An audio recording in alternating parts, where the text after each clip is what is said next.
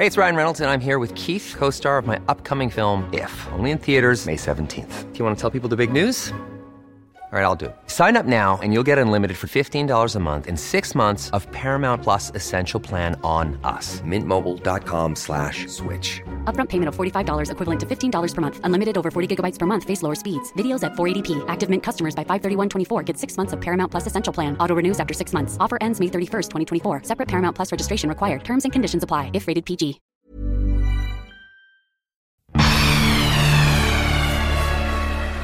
Ich sag manchmal, mir geht's mit der Chemie wie, wie mit einer, wie einer Mutter mit einem sehr hässlichen Baby, dessen Schönheit nur ich alleine sehen kann.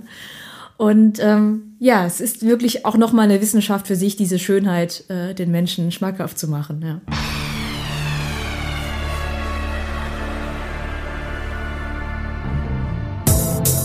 Hallo, der Prisma Podcast. Unsere Redaktion holt die Unterhaltungswelt für euch ans Mikro. Wir sagen Hallo.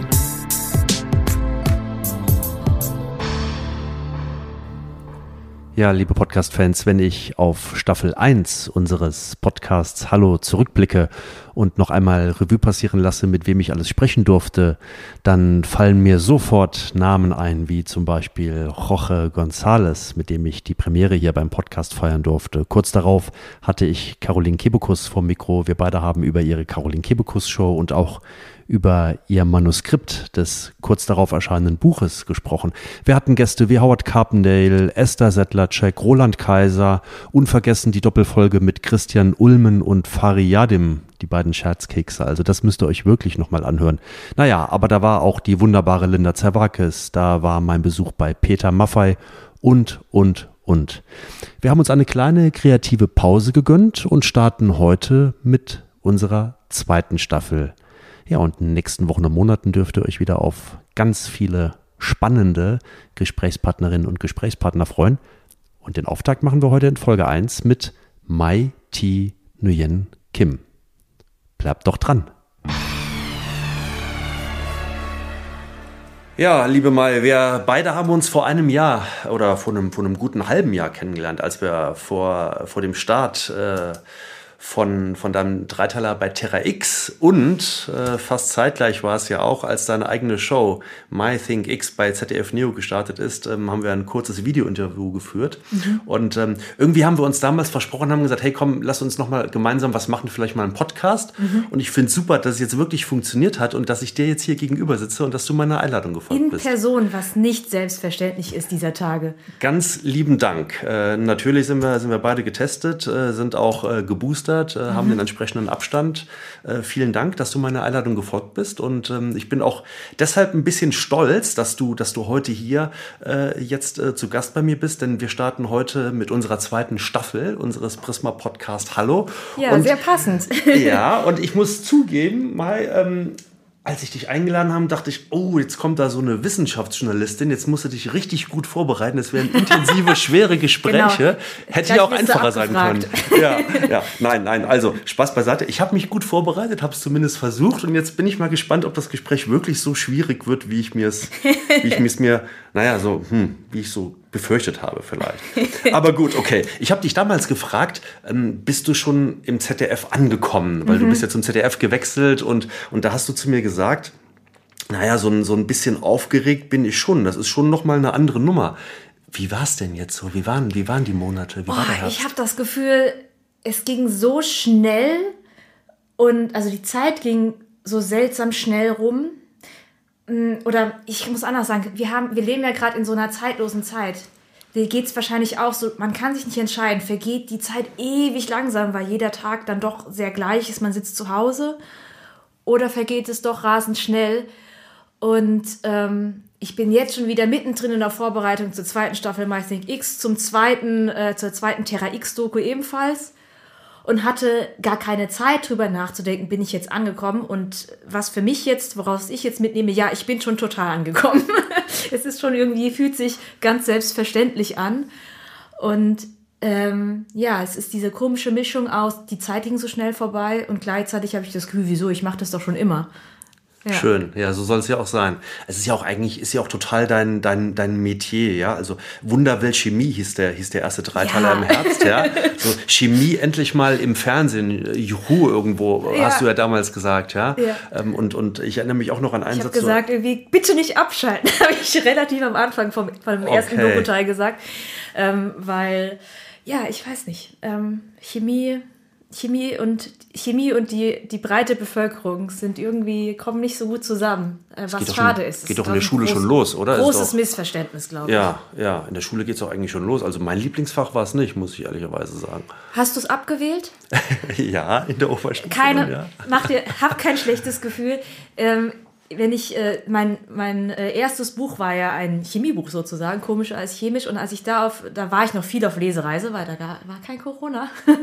Und da habe ich immer gefragt, am Anfang, äh, so ins Publikum gefragt, wer von euch hat Chemie abgewählt? Seid ehrlich. Gingen Und es war, es war schon immer viele. Also mindestens mal die Hälfte, manchmal, je nachdem, manchmal auch mehr. Aber sie waren da. Sie waren freiwillig in ihrer Freizeit bei einer Lesung über ein Buch, um, also wo es um Chemie geht. Und das, das macht mich dann besonders glücklich. Also besonders schön finde ich, wenn ich, also ich wollte sagen, ich rede besonders gerne mit Menschen, die Chemie abgewählt haben. Weil sie sich dann aber vielleicht dafür interessieren, wie es jemand wie du richtig gut, richtig gut erklären kann und einfach dann das dann doch wieder ein Stück weit interessant machen kann, finde ich zumindest. Ja, das hoffe ich. Also dafür mache ich das, weil, ja, gut, ich liebe Chemie, ja, Ja. aber ähm, ich habe ja gute Gründe dafür und diese Gründe möchte ich teilen. Ich bin, ähm, ich sage manchmal, mir geht es mit der Chemie wie, wie mit einer, wie einer Mutter mit einem sehr hässlichen Baby, dessen Schönheit nur ich alleine sehen kann. Und ähm, ja, es ist wirklich auch nochmal eine Wissenschaft für sich, diese Schönheit äh, den Menschen schmackhaft zu machen. Ja. Du hast damals einen sehr schönen Satz zu mir gesagt. Du hast gesagt, ey, wir, wir alle sind Sternenstaub. Äh, Das klingt ja so, so Ja. poetisch, ne? aber es ist Fakt. Es ist Fakt. ja. Also Wahnsinn. jedes Element in diesem Universum, also jedes Atom, aus dem du und ich und der ganze Raum hier aufgebaut sind, sind irgendwann mal in, in Sternen entstanden. Die sind dann irgendwann am Ende ihres Lebens explodiert und wurden durch Jets von schwarzen Löchern durch das ganze Weltraum geschleudert und äh, jetzt sitzen wir hier, gemacht aus diesem Sternenstaub, ja. Du hast äh, in, in dem Dreiteiler bei Terra X gezeigt, dass man, dass man Chemie wirklich auf vielerlei Art und Weise sehen und, und erleben kann. Ähm, und dass man es, und das war, glaube ich, auch so das Ziel von dir, dass man es danach dann eigentlich gar nicht mehr so schlimm finden soll. Genau. Ja. Bist du zufrieden? Ziel erreicht? Ich bin super happy, weil ähm, auf diesen Dreiteiler, auf den Terra X Dreiteiler, habe ich sowohl total viel Feedback bekommen in Richtung, ja, ich habe Chemie abgewählt, Chemie war immer ein Horrorfach und das fand ich richtig gut und jetzt sehe ich es ganz anders. Und gleichzeitig von meinen ganzen Chemikerfreunden, die gesagt haben, oh ja, das war, hast du schon, habt ihr schon ganz gut gemacht. Und das ist so die, die Kunst, ähm, das sowohl ähm, ja, Laien verständlich zu machen und dabei gleichzeitig natürlich die Fachleute auch glücklich zu machen. Und das war für mich einfach in der Kombi das beste, das beste Kompliment. Und ähm, ja, das hat mich sehr, sehr gefreut. Schön. Ähm, ich habe natürlich auch mal ein bisschen recherchiert, wie denn so das Echo war auf den Dreiteiler und habe hier ein sehr schönes Zitat gefunden. Die Süddeutsche Zeitung zum Beispiel berichtet, Nguyen Kim sprintet durch die Vergangenheit und stoppt bei den üblichen Verdächtigen der Wissenschaft. Marie Curie und Mastermind Mendeleev unter anderem. Sie trifft auf den längst verstorbenen Apotheker Henning Brandt, unter dessen Dumbledore-Bart sich Comedian Michael Kessler verbirgt. Und so geht's immer weiter. Ähm, In der Gegenwart spricht sie mit Astrophysikern, Biologen, sogenannten Wurzelarchitektinnen. Alles interessante Menschen, denen man eigene Folgen widmen könnte. Und am Ende schreibt die Süddeutsche, so richtig los geht das erst ab Folge 2. Und nach der dritten und letzten hätte man gerne mehr davon. Ja. Toll, oder? Das ist toll. Ja, und ähm, für mich ist ja Chemie auch ein unerschöpfliches Feld, ähm, denn alles ist Chemie. Und äh, tatsächlich will ich gar nicht ausschließen, dass wir irgendwann in Zukunft da nochmal anknüpfen an diesen Dreiteiler und noch weitere Folgen davon machen. Also ich kann den Wunsch vielleicht noch erfüllen. Nur jetzt die nächste Doku, da sind wir ja gerade schon am Vorbereiten, da soll es mal der Abwechslungshalber halber nicht um Chemie gehen. Ich kann noch nicht so viel verraten. Es geht auf jeden Fall um äh, unter anderem das Innerste unserer Psyche. ich sag mal so. Und äh, genau, aber vielleicht in Zukunft ähm, gerne auch nochmal Chemie. Ist ja sowieso mein, Lieblings, mein Lieblingsfach, klar. Wir sind gespannt. Und wenn ich eben ähm, bei der Süddeutschen, bei den Kolleginnen und Kollegen der Süddeutschen Zeitung den Apotheker Henning, Hennig Brandt äh, zitiert habe, äh, hinter dem sich Comedian Michael Kessler verborgen hat Ja. seinerzeit. Ähm, Michael Kessler hat mir eine Frage Nein. geschickt. Ja. Und die spiele ich dir jetzt mal vor. Liebe Mai, hier spricht dein Terra X-Kollege Professor Dr. Dr. Michael Kessler. Und ich habe eine existenzielle Chemiefrage, die die Menschheit seit Jahrhunderten beschäftigt. Was muss ins Wasser, wenn ich Fenster putze? Spülmittel, Spiritus, Essig oder Glycerin oder vielleicht alles zusammen? Bitte hilf mir, bitte hilf der Menschheit, damit wir endlich wieder den richtigen Durchblick haben. Stark. Ja, da müsste ich jetzt, da müsste ich jetzt äh, eigentlich einen. Wir haben es nicht hier. Hier liegt nur mein anderes Buch. Hier müsste ich jetzt mein, an, äh, mein erstes Buch rausholen, ähm, weil eines meiner, meiner Lieblingsmolekülarten sind Tenside. Also ähm, im, im Volksmund Seifen, also alles, womit man eben Sachen sauber machen kann, Fenster, aber tatsächlich auch äh, Zähne. Also in, in Zahnpasten sind auch Tenside drin. Und das Verrückte ist nämlich, dass Wasser an sich gar nicht so sauber macht. Ähm, ohne Seife. Und zwar, weil unsere Haut ähm, Wasser abweisend ist, natürlich. Sonst würden wir uns auflösen. Wir sind eben nicht aus Zucker, wenn wir in den Regen gehen. Das führt aber gleichzeitig dazu, dass das Wasser gewissermaßen abperlt. Also man muss sich das so ein bisschen vorstellen wie eine Art äh, schwacher Lotus-Effekt. Und deswegen kann viel Dreck oder so, der auf der Haut oder auf Fenstern gar nicht unbedingt mitgenommen werden. Ähm, weil Wasser eigentlich nur dann so richtig löst, wenn es auf wasserlösliche Sachen trifft, wie Zucker oder Salz. Und dann ist es eben ganz weg. Und deswegen gibt es diese, diese Tenside, also ähm, die sowohl, man sagt hydrophob und hydrophil, also wörtlich übersetzt wasserhassend und wasserliebende Eigenschaften hat. Und die packen den Dreck an der einen Seite und das Wasser an der anderen Seite und führen das eben zusammen und reißen so quasi mit dem Wasser dann den Dreck von der Haut oder von was weiß ich, wir putzen wollen. Und ich finde das so cool, dass wir so Sachen, die wir jeden Tag benutzen, die für uns das Alltäglichste der Welt sind, ähm, ja, wie faszinierend die sind, wenn man, wenn man mal ins, in diese, auf diese molekulare Ebene schaut, die wir mit dem bloßen Auge natürlich nicht sehen können. Deswegen ist für mich Chemie äh, der Schlüssel zu einer unsichtbaren Welt. Da hat Michael Kessler ja offenbar, oder ist er ja sehr, sehr gut informiert, ne? wenn er weiß, dass das auch in deinem ersten Buch ja auch ein, eine Also Rolle spielte. ähm, Michael hat ja nicht nur Hennig Brandt gespielt, sondern diverse Chemiker der Geschichte in diesem Dreiteil. Also er kam immer mal wieder vor. Also herrlich. Ähm, auch mit verschiedenen Akzenten. Also Hennig Brandt zum Beispiel ist ein Hesse. Das hat Ah, okay. Kessler dann auch entsprechend. Er hat auch äh, Antoine Lavoisier, äh, der Ja. sogenannte Vater der modernen Chemie mit so einem französischen Akzent. Also ganz hervorragend. Ja, hat sehr viel Spaß gemacht. Schön. Wirst du eigentlich oft noch mit, äh, jetzt mal, mal völlig andere Frage, mit, mit, mit Ranga Yogeshwar verglichen? Dass man sagt, so, das ist jetzt die, die, die neue Ranga Yogeshwar oder die junge äh, Ja, klar. Also vor, vor allem, Ja. als ich bei Quarks angefangen habe, und das ist für mich natürlich ein super, äh, erstmal ein wu- wundervolles äh, ähm, Kompliment. Klar. Ähm, und ähm, Ranga ähm, ist ja auch ähm, eine Art Mentor für mich, auch schon von Anfang an gewesen, der mich auch immer wieder darin bekräftigt hat, ähm, bei mir zu bleiben und Wissenschaft, also ich sag mal, im, im Geiste Wissenschaftlerin zu bleiben. Und äh, hat immer wieder zu mir gesagt, du bist nicht Moderatorin, so solltest du dich gar nicht sehen, sondern du bist Wissenschaftlerin, die eben auch darüber spricht.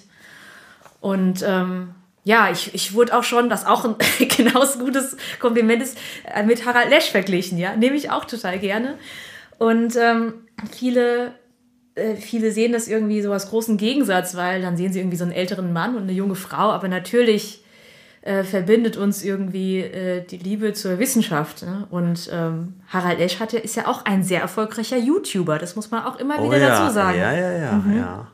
Okay, aber schön, dass du sagst, dass du Ranga Yogeshwar so als eine Art Mentor siehst. Also du hast ja nach, muss man vielleicht noch mal kurz, kurz zurückblicken, er hat, glaube ich, Quarks 25 Jahre gemacht und du genau. hast das 2018 übernommen dann von ihm.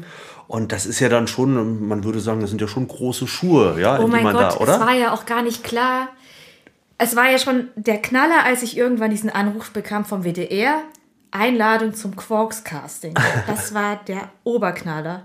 Also ich äh, muss kurz aus dem Vorwort von meinem Buch zitieren, da ist der erste Satz ist, also Zitat von meinem Mann, vielleicht macht sie mir ja so, mal sowas wie Ranga Yogeshwar, Ja, genau, sagte mein ja. Mann zu meinem äh, Vater, um ihn zu beruhigen. Äh, da ging es darum, als ich äh, für mich beschloss, die Forschung nicht weiter zu verfolgen, sondern in die Medien zu gehen, ähm, k- konnten, hatten meine Eltern große Sorgen. Die dachten sich, oh Gott, das Kind hat jetzt ihren Doktor gemacht und was soll man denn jetzt damit machen? Und Man wie muss soll dazu sagen, ich glaube, dein Vater ist selbst auch Chemiker. mein Vater ne? ist selbst auch Chemiker. Ich glaube, er hat meine Beweggründe schon gut verstanden. Er hat nur nicht verstanden, wie soll über Wissenschaft reden ein Beruf sein. Und dann hat mein Mann gesagt, ja, aber guck mal, Ranga Yogeshwar, vielleicht macht sie ja mal sowas. Und hat mein Vater gesagt, ja, das wäre ja super, aber das wird ja nicht passieren. Und das hat er nicht gesagt, weil er nicht an mich glaubt, ganz im Gegenteil, sondern weil wir natürlich ne, ich bin, ich, wir sind, ich bin ja auch Chemikerin, mein Mann auch, wir sind alles sehr rationale Wissenschaftler, weil wir gesagt haben, ja natürlich, das ist so unwahrscheinlich, das wird nicht passieren. Und deswegen war es für mich halt umso verrückter, als ich tatsächlich bei Quarks anfangen sollte. Und was ich damals noch nicht wusste, weil da hätte ich ja richtig weiche Knie bekommen, dass Ranga halt äh, kurz vor seinem 25. Jahr stand und das schon halt ähm, ja, vorhatte, aufzuhören und Nachfolge gesucht hat. ich mach nochmal, meine Frosch immer also er hatte, ja, er wollte schon seine Nachfolge suchen und deswegen wurde das Casting auch ins Leben gerufen. Das habe ich dann erst erfahren, als ich dann schon dabei war. Ja. Klasse. Drei Jahre hast du es gemacht Mhm. und bist dann zum ZDF gewechselt letztes Jahr.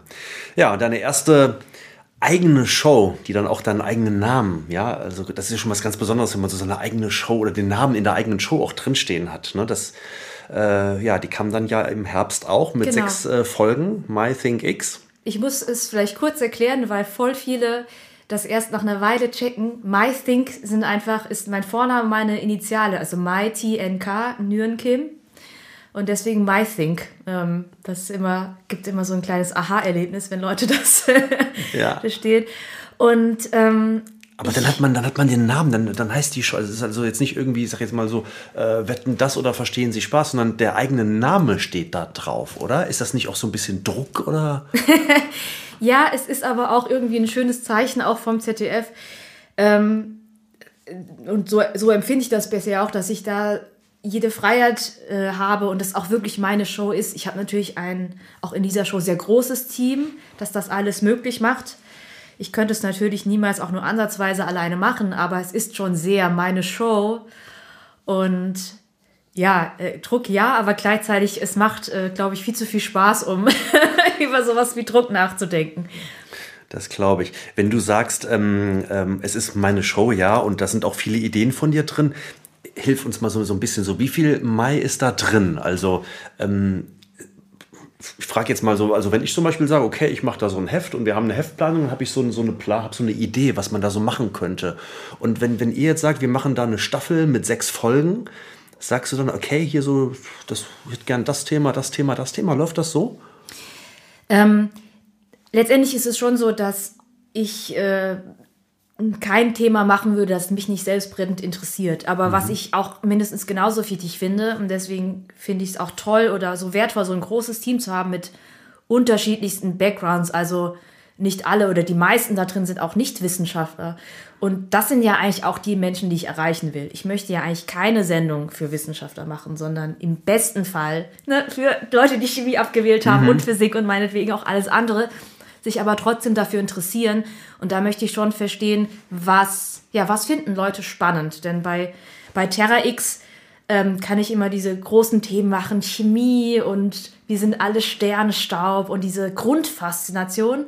Und bei MyThink X, da will ich auch gerne auf, also da gehe ich auf gesellschaftlich relevante Themen, also ähnlich wie bei der ersten Staffel, da hatten wir ja äh, auch sowas wie ähm, von ähm, Wissenschaft im, also was ist Wissenschaft im Allgemeinen, also wie wurde Wissenschaft, was wurde aus Wissenschaft bei Corona gemacht, über Übergewicht, ne, bis hin zu äh, Abtreibung, also auch wirklich teilweise sehr kontroverse Themen, Tabuthemen.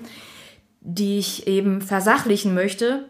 Und diese Versachlichung soll auf keinen Fall langweilig sein. Und das ist, glaube ich, ähm, da, wo auch viel Mighty in MyThinkX steckt, ist, dass ich schon immer davon überzeugt war, dass es keinen Widerspruch zwischen Wissenschaft und, und, und Unterhaltung gibt. Mhm. Ich selbst kann mir Sachen immer besser merken, wenn ich dabei zum Beispiel lachen kann. Und auch sonst, äh, ich, ich sehe keinen rationalen Grund dafür, warum Wissenschaft und, und Unterhaltung nicht zusammengeht. Also ich werde doch dann oft gefragt, warum hast du eigentlich Publikum bei MyThinkX? Und ich finde es eine, eine irgendwie seltsame Frage, weil ich wurde jemals schon mal bei einer Politiksendung gefragt, warum da Publikum sitzt. Das ist irgendwie gelernt, das ist selbstverständlich. Ich meine, warum nicht? Ich komme aus einer Welt, äh, also ich habe angefangen über Wissenschaft zu reden auf in kleinen Bars, auf Bühnen, bei Science Slams, mhm. wo Forschende wie ich damals dann ähm, sich dahingestellt haben und anderen über ein Bier erzählt haben, woran wir so forschen. Und das möglichst unterhaltsam. Das sollte eben Freizeitunterhaltung sein. Ähm, oder ich denke an, an sehr gute Vorlesungen von der Uni, ähm, die dann voll waren und wo sich auch Studierende aus anderen Fächern reingesetzt haben, einfach weil es spannend ist und weil es äh, Spaß macht, dazuzuhören, aber vielleicht auch mal zu interagieren, Fragen zu stellen. Und diese diese Stimmung möchte ich versuchen aufzufangen. Und ich hoffe, dass es in der zweiten Staffel, so Corona will, ja. auch funktioniert. Wir werden wahrscheinlich ein etwas kleineres Publikum haben. Okay, aber ihr werdet wahrscheinlich dann doch wieder Publikum auch haben. Was also ich wir glaub, haben jetzt für uns, also ich habe beschlossen, ähm, dass wir als Regel äh, nicht 2G plus haben, sondern äh, wie nennt man es, sagt man ein 1B, ein B plus. und zwar, äh, man muss geboostert sein und einen aktuellen Test mitbringen.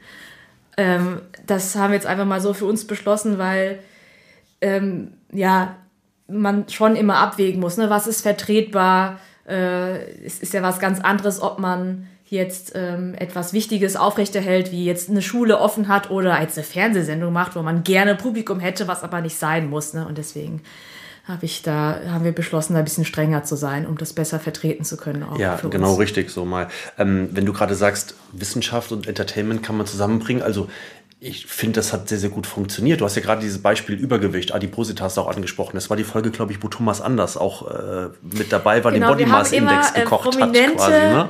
Prominente Caveos, die man gar nicht unbedingt in einer Wissenschaftssendung erwartet. Nicht, Und es genau. wird auch so weitergehen in der zweiten Staffel. Schön. Äh, ich will die noch nicht verraten, aber es sind wieder tolle Leute mit dabei. Ja. Genau. Aber, aber das, um bei dem Beispiel mal zu bleiben, ich fand das sensationell. Ich habe die, hab die Folge gesehen, wie Thomas Anders quasi den BMI erklärt. Ja, erklärt ja. am am Herd. Er, er kocht ja. ihn quasi und dann kippt er da irgendwie die Milch rein und die hat 23 Prozent, weil das sind die 23 Prozent. Ich nenne jetzt irgendeine Zahl. Ja, ja. Ne, so. Also und dann am Endeffekt kommt dann heraus, der BMI, wo alle immer sagen, der ist wirklich the one and only, also der ist es gar nicht. Also mhm. der ist nicht so relevant, also ist schon relevant, aber er ist nicht das, ne? Und, und genau, das, das er, hat viele, er hat viele Schwächen, er ist nicht so aussagekräftig, wie man meint und vor allem nicht so aussagekräftig für die allgemeine Gesundheit. Ja, genau. ja.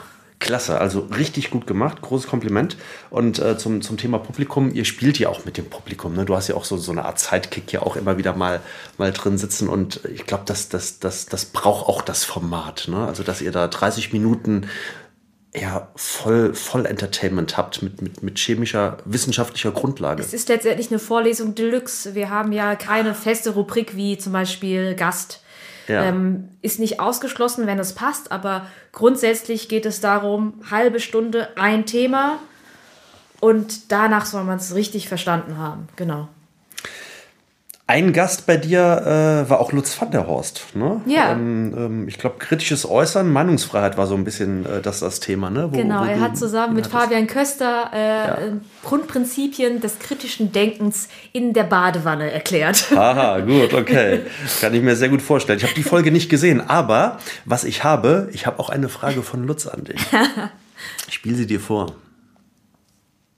Hallo Mai, hier ist der Lutz. Wir haben uns ja schon mal äh, beim ZDF über Alkohol unterhalten und darüber, dass wir den eigentlich nicht so gut vertragen. Jetzt meine Frage, ich habe aufgehört zu saufen. Wenn ich jemals wieder auf eine Party gehe, wie kriege ich dann gute Laune? Also was, was macht man da? Gibt es legale Drogen? Wie machst du das? Bist du nur mit den richtigen Leuten zusammen oder was? Also ich habe Angst. Was soll ich tun? Naja, jemals wieder auf eine Party gehen, ich meine, würden wir auch gerne. Ne? Also. ja, genau. Ich glaube, ich glaub, wenn wir dann mal äh, wieder richtig äh, im, im Partymodus angekommen sind, braucht man wahrscheinlich auch keinen Alkohol. Wobei ich, ich, äh, ich erwarte ja eher dass, wir, eher, dass wir als Gesellschaft dann völlig dem Hedonismus verfallen, wenn, wenn die Pandemie dann endlich vorbei ist. Es ist halt lustig, also ich glaube, äh, Lutz weiß auch, dass ich selbst keinen Alkohol trinken kann. Und äh, das hat auch biologische Gründe. Mir fehlt, wie vielen Südostasiaten, das Enzym zum Abbau tatsächlich. Ähm, dieses Klischee, dass Asiaten nichts vertragen, da ist durchaus was dran. Also ich glaube, äh, in Vietnam, also wo meine Wurzeln liegen, äh, sind das sogar bis zu 40 Prozent der Bevölkerung oder so, die diese, ja, letztendlich ist es eine Genmutation, die dazu führt, dass man keinen Alkohol verträgt. Ich finde es super. Ich hoffe insgesamt ganz gemein, dass ich das an meine Tochter vererbt habe, weil ich sehe darin nur Vorteile. Dadurch, dass ich noch nie mitsaufen konnte und ich hatte ja auch eine gute Ausrede, es ist ja manchmal, muss man sich ja so rechtfertigen, wenn man nichts trinkt, ja. was ich so ein bisschen auch total Ach, komm, einer finde. geht doch oder ja, so. Ja, also äh, man soll es mal, nichts gegen Alkohol, aber lass den Gruppenzwang, sage ich mal. Aber ich hatte ja immer eine gute Ausrede, nämlich ich kann nicht. Und ähm, ne, es hat nur Vorteile, man, man erinnert sich auch noch an einen guten Abend. Ja, auf jeden Fall. man hat danach keinen Kater, man spart Geld. Also alles äh, kann, ich, kann ich nur empfehlen, ja. Und kann trotzdem gesellig sein. Und ähm, ich, äh, ich weiß nicht, ob Lutz vielleicht, da hatten wir uns, glaube ich, auch schon mal drüber unterhalten, ob er auf die, den Vergleich zwischen ähm, Alkohol und Cannabis hinaus will. Da werde ich auch oft gefragt, wie ich das wissenschaftlich einschätze. Tatsächlich ist ähm, Alkohol eine unglaublich schädliche Droge. Wenn man das so rein toxikologisch betrachtet, sind natürlich viel mehr Menschen von, äh, an Alkohol gestorben als an Cannabis, sind so direkte Todesfälle so gut wie keine bekannt. Aber ähm, ich werde dann immer natürlich gefragt, was hältst du von Legalisierung? Und da muss ich natürlich dann wissenschaftlich ganz sauber sein und sagen, das ist ja keine wissenschaftliche Frage, denn ähm, nur weil Alkohol zum Beispiel schädlicher ist als Cannabis toxikologisch, heißt es ja nicht, dass man jetzt alles, was weniger schädlich ist, legalisieren muss. Denn ähm, nur weil man Alkohol nicht, nicht verbieten kann. Ja? Also Alkohol ist ja viel zu beliebt. Äh, die Prohibition in den USA hat es auch schon gezeigt, das funktioniert nicht, das zu verbieten. Deswegen das als Argument zu nehmen, äh, um andere Drogen zu legalisieren, äh, ist zumindest nicht ganz äh, stringent, sag ich mal. Okay, das war die Frage von Lutz van der Horst. Ja, ähm, My, MyThinkX, das jede, jede, jede Folge ist ja so nach 29, 30 Minuten zu Ende. Und wenn du ja. mir, mir hier so gegenüber sitzt und wir kommen auf so ein, zwei Themen zu sprechen und du, bei dir geht ja sofort irgendwo, habe ich das Gefühl, da rattert was im Kopf und da, da möchte sie was erklären und möchte, weil, weil du so, so für so ein Thema brennst, will ich mal sagen. Wer, wer muss sich denn da stoppen? Ich meine, nach 30 Minuten ist halt Schluss, aber wenn es nach dir gehen würde, würde wahrscheinlich so eine Sendung auch länger dauern, oder? Ja, das ist, ähm, bei jeder einzelnen Sendung bisher, das ist auch jetzt gerade, während wir arbeiten ja gerade in der zweiten Staffel, es ist immer dasselbe Problem. So, oh, wir sind noch zu lang, wir sind noch zu lang, was müssen, was, was streichen wir hier raus? Ja, und das ist schon gar nicht einfach, weil ich dann doch finde, grundsätzlich ist 30 Minuten schon eine, eine gute, eine ordentliche Zeit, um, um auch so eine Informationsdichte erstmal aufzusammeln und dann denke ich auch, es bringt ja auch nichts, wenn ich dann eine Stunde auf die Leute einrede, aber die irgendwann ne, einfach mal eine Pause brauchen. Dann lieber nur eine halbe Stunde, aber das nehmen sie mit. Und äh, da muss ich auch noch viel rausfinden. Ich finde es super spannend, dieses neue Format MySnake X, weil der erste Impuls ist natürlich, wenn man zu lang ist, wir streichen die Gags raus, ja, wir streichen hm. die Witze raus. Okay. Aber das ist natürlich dann auch nicht Sinn der Sache. Ja, ja. Ich will ja. ja. nicht am Ende eine langweilige Vorlesung machen. Ja. Und äh, das ist total spannend. Und da gibt's auch keine pauschalen Regeln. Da muss man wirklich von, von ähm, Thema zu Thema neu entscheiden. Und äh, es gibt auch Themen, wo einfach uns total viele Witze einfallen, wo wir eben im Redaktionsmeeting sitzen und so gar nichts kommen, weil wir die ganze Zeit nur Quatsch machen. Und äh, es gibt eben Themen, wo, wir, wo es dann einfach schwierig ist. Man sagt, ah, wie, das ist jetzt ziemlich trocken was fällt uns ein? Irgendwas aus dem Alltag, irgendwas Lustiges, irgendwas mit Tieren, irgendwas mit, weiß ich nicht. Und äh, wo wir länger überlegen müssen. Das ist ganz spannend, ja. Okay, sag mal, ich habe was, was ich mich in der Vorbereitung auf das Gespräch gefragt habe, wo ich natürlich noch mal mir ein paar Videos von dir angeschaut habe, auch in deinen, deinen MyLab-Kanal reingeschaut habe und und und. Ähm, ich habe mir das mal so aufgeschrieben die Frau hat so eine Art Dauerpower-Knopf. Ähm, wo, wo holst du deine, deine ganze Energie, diese ganze gute Laune her? Das ist bei dir da, also man hat wirklich so das Gefühl so bei dir, boah, die sprudelt so vor diesen Themen und die hat da richtig Lust drauf. Ich, ich habe da richtig Lust drauf. Also das ist es. Ich, es ist, ich habe meinen Traumberuf, weil ähm, ich würde sogar fast sagen, noch mehr als damals, als ich im Labor war und Chemikerin war, weil man ja nur an einer ganz speziellen Sache arbeitet. Also ich war eine komplette Fachidiotin und wurde das auch immer mehr, je weiter ich dann in der Doktorate äh, kam.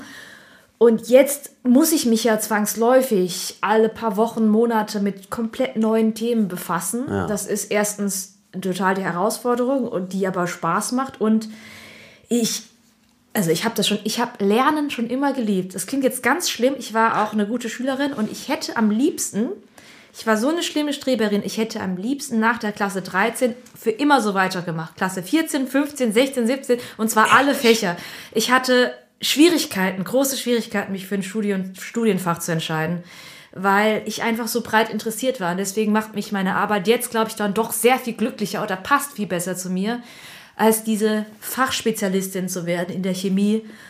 Und ja, ich, ich, liebe, ich liebe Wissenschaft, ich finde es unglaublich spannend und äh, ja, ich freue mich, dass das so ankommt. Ja, ich freue ja. mich, dass du das auch so siehst, äh, weil das ist natürlich auch eine wichtige Ebene. Ne? Neben, den, neben der einfachen Erklärung oder dem guten Vergleich oder der verständlichen Grafik denke ich schon, dass, dass das natürlich auch hoffentlich bei den Leuten ankommt, ne? dass es so eine Art Ansteckung gibt. Ne? Hey, it's Ryan Reynolds, and I'm here with Keith, co star of my upcoming film, If, only in theaters, May 17th. Do you want to tell people the big news? All right, I'll do it. Sign up now and you'll get unlimited for $15 a month in six months of Paramount Plus Essential Plan on us. Mintmobile.com slash switch. Upfront payment of $45 equivalent to $15 per month. Unlimited over 40 gigabytes per month. Face lower speeds. Videos at 480p. Active Mint customers by 531.24 get six months of Paramount Plus Essential Plan. Auto renews after six months. Offer ends May 31st, 2024. Separate Paramount Plus registration required. Terms and conditions apply if rated PG. Kannst du sonst irgendwas noch verraten? Wird, wird, wird das Format grundsätzlich irgendwie völlig anders oder bleibt ihr so beim Bewerten oder, oder gibt es irgendwie was Neues oder? Also das Studio-Setting und so bleibt dasselbe. Ähm, und ja, wir, wir sind, wir konzentrieren uns eben sehr auf, auf gute Themen. Ich darf die leider noch nicht verraten, aber es sind auf jeden Fall wieder gesellschaftlich relevante Themen, die äh, viel diskutiert werden, über die vielleicht auch viel gestritten wird. Und ich hoffe, dass man nach der Sendung, wenn man die nicht alleine schaut, noch sitzen bleibt und lange darüber weiter diskutiert. Ja. Gibt es dieses, dieses äh, interaktive Online-Format Ask Me Anything? Das gibt's auch das, weiter, ne? Das wird es weitergeben. Das machen wir momentan bei Instagram. Also MyThinkX hat auch einen Instagram-Kanal. Da äh, antworte ich dann einfach so im Selfie-Modus auch äh, momentan jede Woche auf Fragen. Und ich freue mich schon, wenn wir dann wieder in die Staffel gehen, dann werden wir auch, wie letzte Staffel auch, äh, jemanden zu Gast haben, ähm, der oder die mit mir zusammen dann auch Fragen beantwortet. Ah, okay, das ist sehr gut, eine sehr gute Überleitung zu einer, zu einer nächsten Frage, die ich habe. Dann sage ich jetzt nicht, äh, von, von wem sie ist, weil äh, diejenige stellt sich selbst vor. Denn sie war mit dir auch Expertin, naja, beim Thema Verschwörungsmythen. Aber hören wir, hören wir selbst. Hallo Mai, hier ist Pierre Lamberti. Ich wurde gebeten, dir eine Frage zu stellen. Und dem komme ich auch sehr, sehr gerne nach. Ähm, ich arbeite ja zu Verschwörungsideologien und da gibt es so Sätze, die man sehr, sehr, sehr oft beantworten muss. Sowas wie, was ist deine Lieblingsverschwörungstheorie? äh, ist, glaube ich, einer der Gassenhauer. Und jetzt ist meine Frage an dich. Welchen Satz kannst du nicht mehr hören, der dir immer und immer wieder gestellt wird? Hab eine schöne Sendung. Tschüss. Süß. Ja, die gute Pia Lamberti. ähm, ja, ich, ich, ich bewundere sie sehr, weil ich glaube, wenn ich, sie ist ja äh, Fachspezialistin für Verschwörungsideologien. Und äh, ich finde es auch immer wieder spannend, mich damit zu beschäftigen, aber das jeden Tag zu machen, ich glaube, das wird mich frustrieren. oh ja. Also ich kann, ähm, ich kann, glaube ich, alles. Äh, ich, ich bin einfach super äh, frustriert inzwischen über Verschwörungstheorien, die mich selbst betreffen. Am Anfang fand ich das wirklich lustig. und äh, auf eine abstruse Art fast schon schmeichelhaft. Also du musst dir vorstellen, dass ich vor Corona hatte ich ja auch schon eigentlich einen sehr großen Wissenschaftskanal. So groß, dass ich gesagt hätte, wenn du mich gefragt hättest, ich gesagt, also ich glaube, eigentlich muss ich aufhören, weil größer wird es nicht mehr. Also wie viele Leute können sich schon für Wissenschaft interessieren? Dann liefere ich die Zahl gerne dazu. Du meinst MyLab bei YouTube. Ja. Ja. du, hast, du hast Stand heute 1,44 Millionen Abonnenten. Ja, das, ist ja liegt Wahnsinn. natürlich äh, an der Pandemie. Ich glaube, die Millionen haben wir dann auch tatsächlich dann erst äh, während Corona geknackt. Und damals war es aber noch so, dass ähm, viele, auch weil es dann YouTube war, ähm, wenn ich dann irgendwas erzähle, ich, ich habe ja auch schon damals immer wieder mit Wissenschaftsleugnern geclasht, sei es jetzt äh, Klimawandel, ne, Klimawandelleugner oder auch diverse andere Wissenschaftsleugnungen. Es gab auch schon vor Corona Menschen, die Viren, die Existenz von Viren geleugnet haben, gesagt haben, das ist alles eine Verschwörung der Pharmaindustrie. Und mh, da habe ich halt, äh, da war doch das Argument, ach, das ist doch, die, die kleine YouTuberin hat doch keine Ahnung. Ach. Und jetzt, und dann ähm, bin ich so aufgestiegen in der Verschwörerhierarchie, weil jetzt bin ich ja zu der dunklen Strippenzieherin aufgestiegen, ähm, vor der man jetzt ganz arg aufpassen muss, weil ich mit Angela Merkel und Bill Gates äh, irgendwie äh, jeden Tag zu Mittag esse oder so. Das, äh, und am Anfang hat mich das unglaublich amüsiert und inzwischen kann ich das wirklich nicht mehr hören, weil ähm, ich natürlich äh, was ja auch immer wieder mir, was ja noch eine Verschwörung an sich ist, ist, wenn man im öffentlich-rechtlichen arbeitet. Also ich bin ja in aller meiner journalistischen Arbeit, auch bei MyLab, gehört zur Funk, ist auch öffentlich-rechtlich finanziert. Mhm. Das ist auch immer so Staatsfunk und wie auch immer. Und auch das kann ich nicht mehr hören, weil ich so frei bin in meiner Arbeit. Noch nie hat mir irgendjemand gesagt, ähm, wie ich meine Arbeit zu tun habe und äh, ja, ich wünschte, ich wünschte, Leute würden lieber mal dem zuhören, was ich sage, anstatt sich irgendwie an ausgedachten Dingen zu meiner Person abzuarbeiten. Oder sie können auch gerne mal das lesen, was du nicht sagst, sondern was du aufgeschrieben hast, nämlich in deinem neuen Buch die kleinste gemeinsame Wirklichkeit. Denn wenn du gerade mir die Steilvorlage gibst und sagst, ich gehe doch regelmäßig mit in Anführungszeichen Angela Merkel oder Bill Gates essen. In deinem Buch, da bin ich über ein Schaubild gestolpert, das du dort abdruckst. Ah, ja. Das ist irgendwo im Internet aufgetaucht, glaube ich, ne? Ja, das hat irgendjemand erstellt.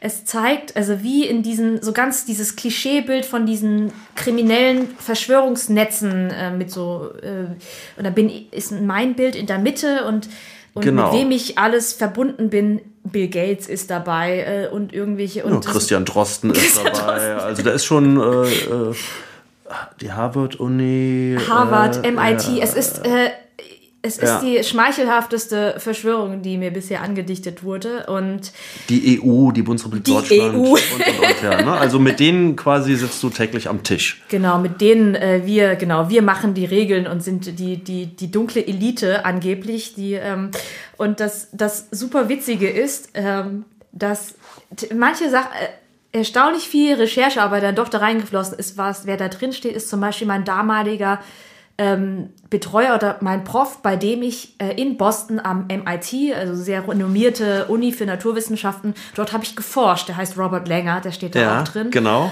Und ähm, da äh, habe ich äh, an, an, an ganz spannenden Dingen geforscht damals. Und, dann, und kurz nachdem ich das Labor dort verlassen hatte, habe ich bei Facebook gesehen damals, dass Bill Gates himself, war wirklich Bill Gates, äh, weil Robert Langer eben auch ein sehr, tatsächlich eine vernetzte Person ist. Bill Gates war bei Robert Langer zu Besuch. Äh, Und hat sich, äh, hat sich halt sehr für diese äh, High-End-Forschung interessiert und ich weiß gar nicht. Und ich habe dann eben Fotos gesehen von meinen Laborkollegen, die dann mit Bill Gates ein Foto gemacht haben. Ich so, ah Mist, also Ja. ich bin jetzt irgendwie zwei Wochen zu früh gegangen. Sonst hätte ich jetzt auch ein Foto von Bill Gates. Und so im Nachhinein wäre das natürlich der Oberknaller. Wenn, es- wenn es das jetzt noch gäbe von mir, ein Foto von mir und Bill Gates auf Facebook, dann, ähm, dann wäre, glaube ich, der Drops gelutscht. Wäre das auch im Buch erschienen dann? Bestimmt, oder? Nur um anzugeben. Okay. Weshalb war es dir so wichtig, die Dinge hier so festzuhalten, so aufzuschreiben? Also dieses Schaubild ist im Kontext, äh, das Unterkapitel von diesem Ding heißt, lass die Impfgegner in Ruhe. So heißt dieses Unterkapitel, weil ich sage, ähm, es ist sehr leicht, sich da drin zu verlieren, weil das einfach so absurd ist. Ne? Vor allem, wenn man sich vorstellt, du siehst dich, findest dich selbst wieder in so einem Schaubild. Aber meine Argumentation ist, ähm, das ist genau, äh, das ist deren größte Macht, diese Absurdität und dass man das teilen möchte und immer wieder äh, und, und dass das im Gedächtnis bleibt und man am Ende denkt, ein Großteil der Menschheit denkt so. Dabei ist das eine unglaublich kleine Gruppe, die einfach sehr laut ist. Und wenn man jetzt immer versucht, die zu debunken oder auf deren Argumente ein, ein, eingeht, dann ignoriert man oder verpasst man die Chance, mit einer viel größeren Gruppe von Menschen zu sprechen, die keine, keine Wissenschaftsleugner sind, die aber einfach Sorgen haben, zum Beispiel gegenüber den Impfstoffen, jetzt den Corona-Impfstoffen, berechtigte Sorgen. Die sagen, was ist das mit diesen, mit diesen Gen, mit dieser Gentechnik? Also macht das was mit meiner DNA? Das sind alles berechtigte Fragen und die sollte man, auf die sollte man sich konzentrieren und gar nicht erst seine, naja, seine Energie damit verschwenden, zu erklären, warum ich jetzt nicht mit Bill Gates die Welt regiere. Das hat eh keinen Sinn. okay, und, und diese Dinge, so wie du sie dann erklärst und darstellst, bilden die kleinste gemeinsame Wirklichkeit. Genau, das ist der Titel. Also ich bin da auf der Suche nach dem kleinsten gemeinsamen Nenner, auf dem man sich faktisch noch einigen kann.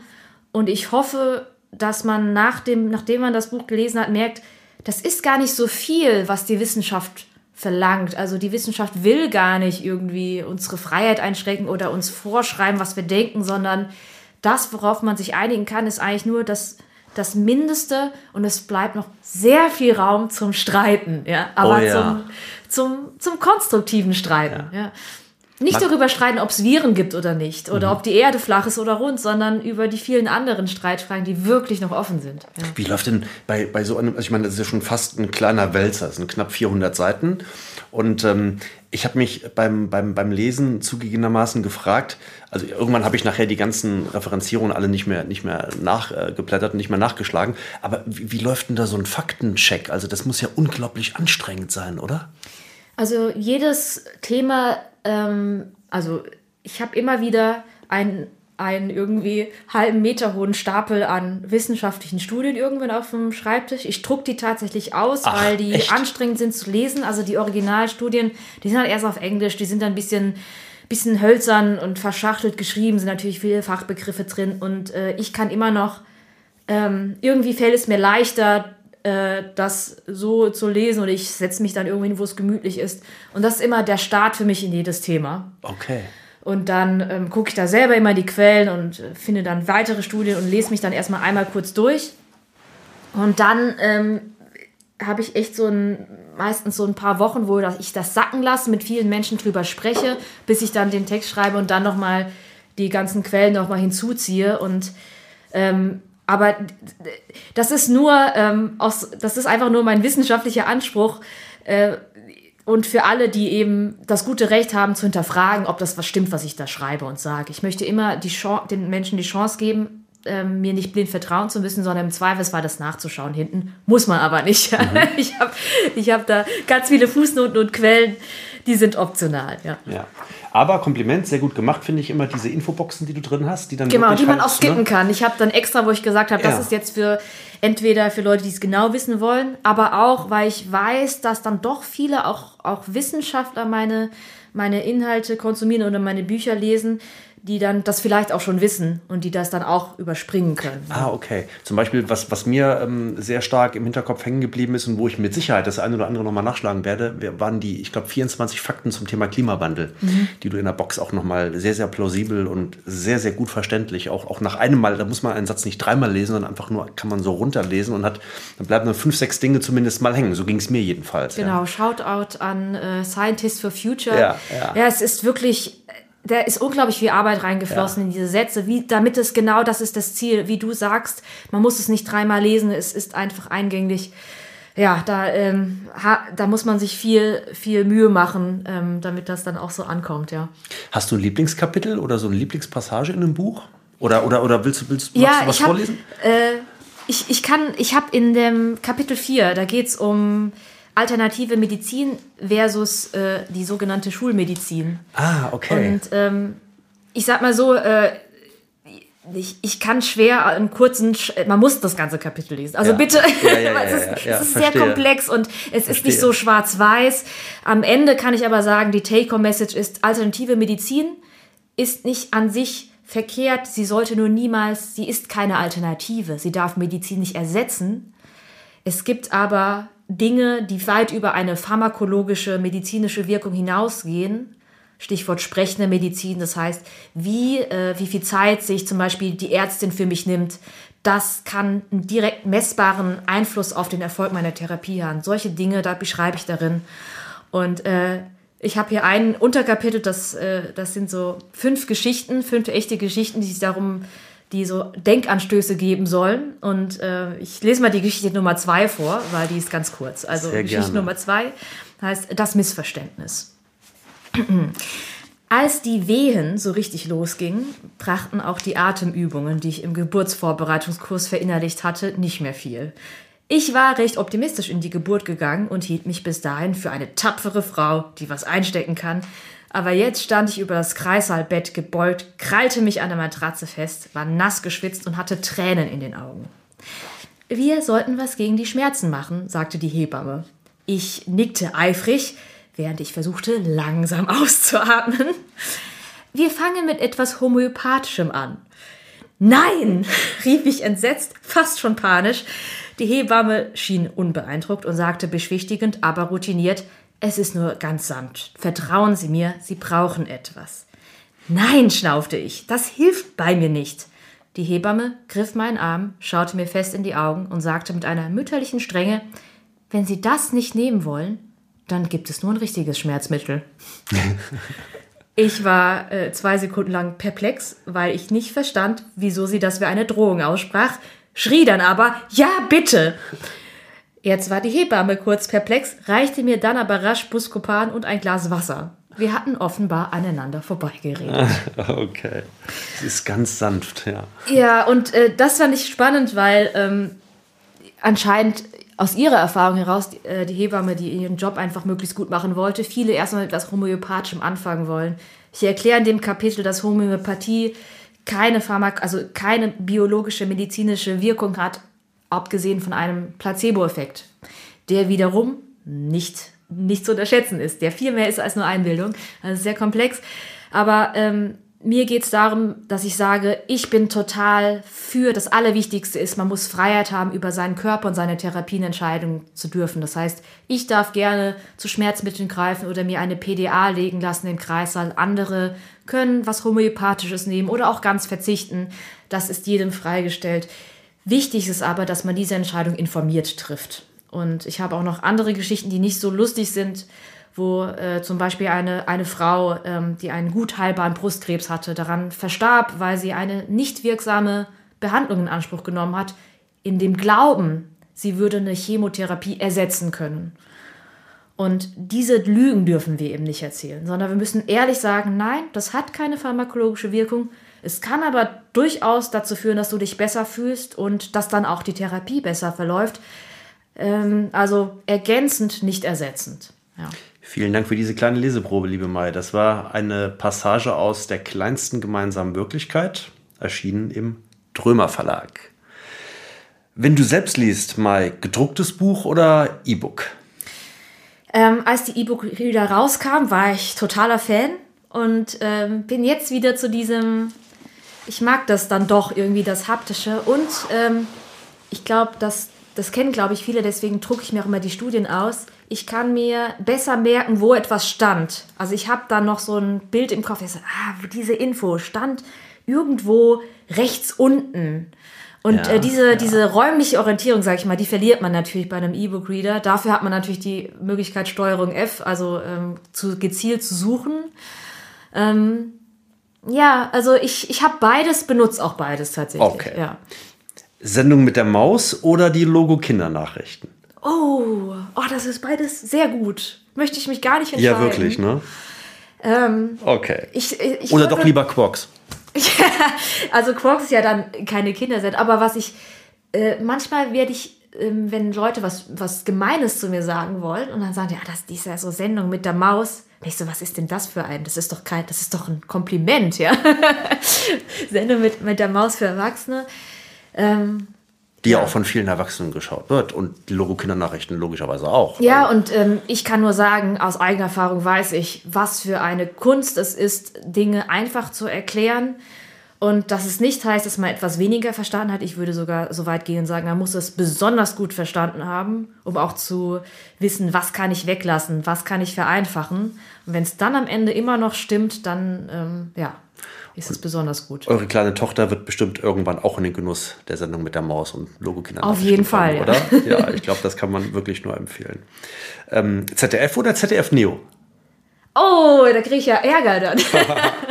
du musst beides sagen ja, jetzt. Äh, ich, natürlich äh, ZDF grundsätzlich, aber ich, ich sage jetzt einfach mal, ähm, ähm, damit es nicht so langweilig wird, sage ich jetzt aber trotzdem ZDF Neo, weil ich möchte wirklich eine Lanze brechen für auch jüngeres Fernsehen. Mhm, mh. Man soll sich nicht damit abfinden, dass die jungen Leute einfach kein Fernsehen mehr gucken. Ich finde, Fernsehen hat gerade in dieser Zeit eine besonders neue Relevanz, weil alles, was wir konsumieren, ist irgendwie entweder Algorithmus ne, von YouTube, irgendwelche Algorithmen, die bestimmen, was mir angezeigt wird, äh, oder vergleichbar Quote natürlich. Und ähm, Fernsehen und gerade auch öffentlich-rechtliches Fernsehen hat ähm, einmal die Chance, sich von der Quote ein bisschen frei zu machen und man hat halt Sendeplätze. Ne? Man hat äh, starke Sendeplätze, wo man weiß, ich kann bewusst hier auch Dinge platzieren, um es vielen Leuten zu präsentieren. Und ähm, deswegen sage ich mal ZDF Neo und ich hoffe, ich kann nur sagen, auch an alle, äh, die da äh, verantwort äh, so Entscheidungen treffen können, sich ruhig auch mal trauen und weiß ich nicht, vielleicht mal mal einen 20.15 Uhr Platz im Monat ähm, einer, einer Sendung, also auch mal einer jüngeren Sendung zu schenken und nicht immer nur ähm, zu denken, ja, ähm, wir, wir machen Fernsehen für die Leute, die eh schon schauen. Äh, die sind nämlich viel zu alt. No weißt offense. Du, weißt du was? Und da sind wir jetzt mal ganz frech und ganz offensiv und optimistisch. Das wird so kommen. Ich glaube, das wird so kommen. Ja, ich, ich hoffe, also ich, ich bin ja schon mal also total hoffnungsvoll, dass zum Beispiel das ZDF mich ja auch reingeholt hat und mir jetzt auch diese Möglichkeit gibt, äh, jetzt auch mit MyThinkX eine neue Sendung zu machen, mir da äh, jede Freiheit gibt, mich mit den Ressourcen da unterstützt das muss ja heißen, ja, dass, ja. dass das Fernsehen auch in diese Richtung gehen soll. Also Schön. ja, ich hoffe doch. Lieber Let's Dance gucken oder doch selbst tanzen? ähm, selbst tanzen, ja. Machst du das noch? Leider, ähm, ich komme leider nicht dazu. Du bist Weltmeisterin, ja? Stimmt das wirklich? Ja, also mir sitzt eine Weltmeisterin hier gegenüber im Formationsstepptanz. Ich bin Weltmeisterin ne? im Formationsstepptanz 2009. Grüße gehen raus an die Penguin Tappers in Hemsbach, die es immer noch gibt und einer der besten Tapdance-Gruppen äh, weltweit sind. Ähm, und äh, auch äh, jedes Jahr auch bei der WM immer eine, eine sehr, sehr gut abschneiden. Und äh, das letzte Jahr, in dem ich noch dabei sein konnte, das war bevor ich dann in die USA gezogen bin für eine Weile, ähm, sind wir äh, sind, ist, glaube ich, auch zum ersten Mal in der Geschichte des Stepptanz ist Deutschland Weltmeister geworden. Da waren wir, das war wirklich eine große Sache. Ach, auch das noch. Genau. Und danach habe ich äh, dann, als ich dann so weit weg gewohnt habe von Hemsbach, wo die Penguin Tappers ja. sind, da bin ich auch aufgewachsen und nicht mehr regelmäßig zum Training fahren äh, konnte, habe ich gesagt, dann muss ich wohl äh, mit dem Steppen aufhören, weil äh, woanders will ich nicht steppen. Dann habe ich mit Hip-Hop-Tanz angefangen, habe das während der Doktorarbeit gemacht, habe da auch unterrichtet, zum Beispiel an der RFTH. Und darüber, das ist, spielt eine wichtige Rolle in meinem Leben, weil darüber auch mein aller, allererstes Video ever entstanden ist. Das findet man auf YouTube. Wenn man Dancing Drug Delivery eingibt, Aha. sieht man mich und die Aachener Campus Dance Crew meine Forschung vertanzen. Wow. das war mein erstes Video, äh, worüber ich überhaupt erst auf die Videoidee gekommen bin. Ja. Also das müssen wir in den Shownotes verlinken natürlich. Ja. Bin ich gespannt. Das habe ich gar nicht gesehen. Okay, ja, klasse. Schön. Also dann doch. Oder aber vielleicht dann bei Let's Dance mal tanzen. Das wäre doch auch mal was, genau, vielleicht muss ich das irgendwann machen, um dann wieder mal zu tanzen, ja. Wer weiß. Prisma hat es dann jetzt schon gewusst. Waren die ersten, ja, genau. du hast eben gesagt, dein Vater ist Chemiker, dein Mann ist Chemiker, du bist Chemikerin und ähm, wer hat mal, also dein Vater hat mal gesagt, äh, wenn die mal sowas, nee, dein Mann hat gesagt zu deinem Vater, wenn die mal sowas macht wie Ranga Yogeshwar, ne, ja, dann, dann wäre das doch ganz gut. Ne? Ja. Mit Ranga Yogeshwar habe ich heute Morgen telefoniert. Nein. Ja.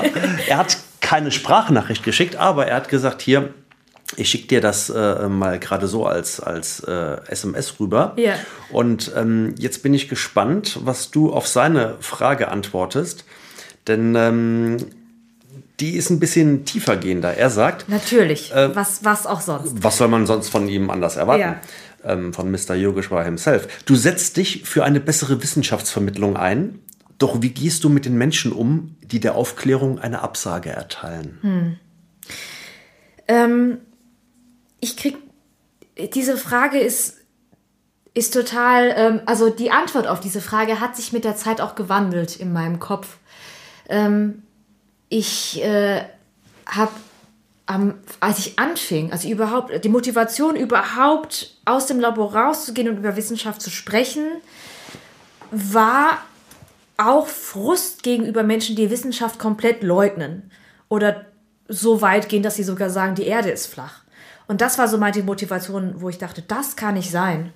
Und inzwischen, ähm, ich habe das ja vorhin eigentlich schon kurz angesprochen, würde ich sagen, das ist vielleicht verschwendete Energie, denn es gibt einfach, ähm, ich sage immer, der, der Weg in den Kopf geht über den Bauch.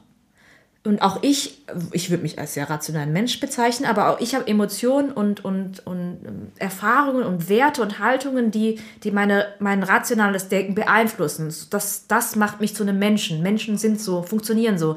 Menschen sind nicht nur rationale Wesen. Und es gibt einfach äh, Menschen, die gewisse Ideologien oder Vorstellungen haben, da kann ich mit rationalen Argumenten, die erreiche ich nicht mehr. Und damit muss ich mich einfach, damit habe ich mich jetzt erstmal abgefunden Okay. und sage, das macht auch nichts, denn Menschen werden nicht mit einer festgefahrenen Ideologie geboren. An irgendeinem Punkt im Leben fangen sie an, sich zum Beispiel zu informieren. Wenn es schief läuft, vielleicht dann in den falschen Telegram-Gruppen oder auf den falschen YouTube-Kanälen. Vielleicht auch sich zu radikalisieren, sich festzufahren. Und da ist es doch wichtig, dass das gute, verlässliche Info auf diesen Informationsplattformen einfach vertreten ist. Ähm, ich habe zum Beispiel eines meiner ersten Erfolgserlebnisse bei MyLab, das war noch vor der Pandemie, äh, da habe ich ein Video gemacht über, ähm, über Chlordioxid. Das ist ein, eigentlich ein Desinfektionsmittel. Ähm, und darüber gibt es einen ganzen Kult, weil dieses Mittel angeblich gegen alle erdenklichen Krankheiten helfen soll. Natürlich aktuell auch wieder gegen Corona, was natürlich nicht stimmt. Es ist einfach chemisch gesehen ein, ein, ein, ja, ein Bleichmittel, das man nicht einnehmen sollte. Also genau das, was da empfohlen wird. Und ähm, zumindest nicht in diesen Konzentrationen.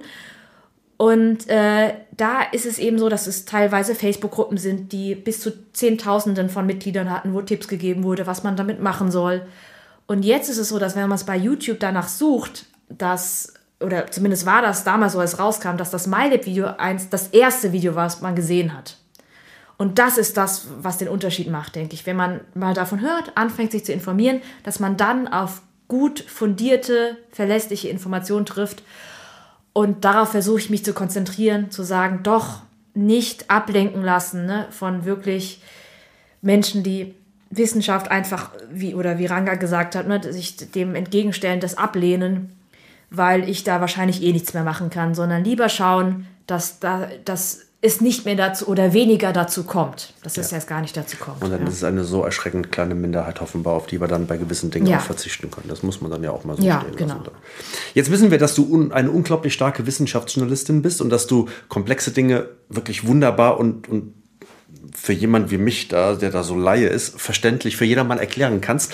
Und ich habe jetzt schon an, an mehreren Stellen gesagt, dass du so eine unglaublich positive Ausstrahlung und Haltung hast. Hast du so ein, zwei Tipps für uns, wie wir trotz dieser schwierigen Zeit, wie man trotzdem, wie wir alle weiter positiv durchs Leben gehen sollten oder gehen können?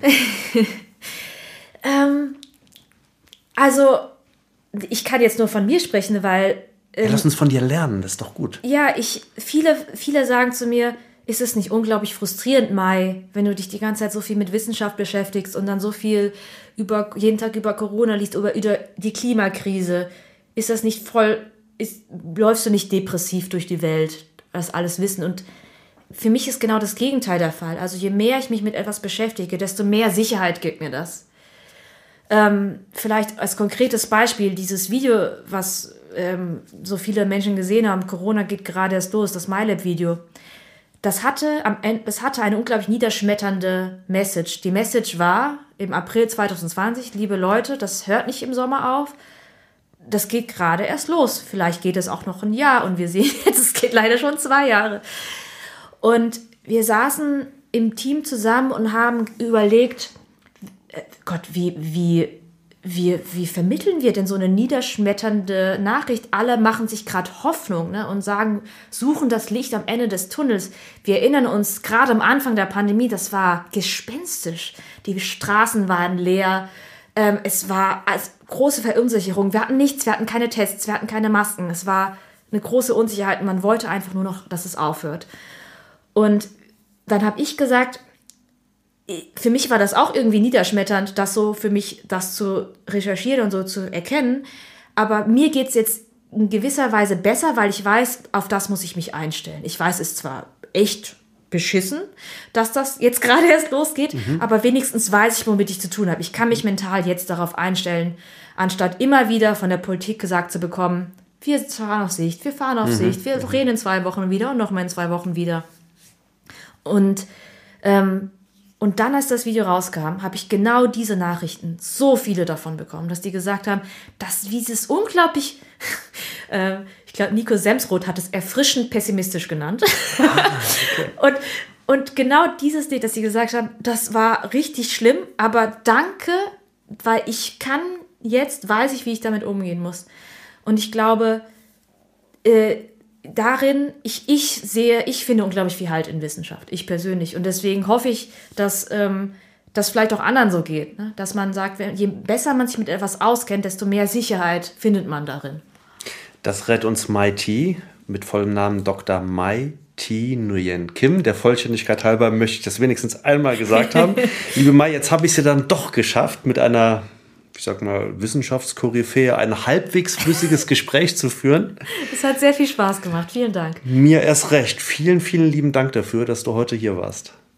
Dankeschön. Und äh, MyThinkX ab dem 6. März, immer sonntags um 22.15 Uhr bei ZDF Neo. Eine ZDF Terra X Doku wird es auch bald wieder geben. Und MyLab läuft auch mit Sicherheit weiter. Ich glaube, da genau, hast du gerade eine kleine kreative Pause. Genau. Aber da geht es dann auch wieder los. Mhm. Ja, und äh, zum Buch geben wir auch einen Link in den Shownotes. Ja, lieb mal, vielen Dank. Ja, danke auch. Das war wieder eine Folge von Hallo, dem Prisma Podcast. Mehr aus der großen Unterhaltungswelt, das stets tagesaktuelle TV-Programm und alles rund um Streaming findet ihr auf www.prisma.de. Bis zur nächsten Folge.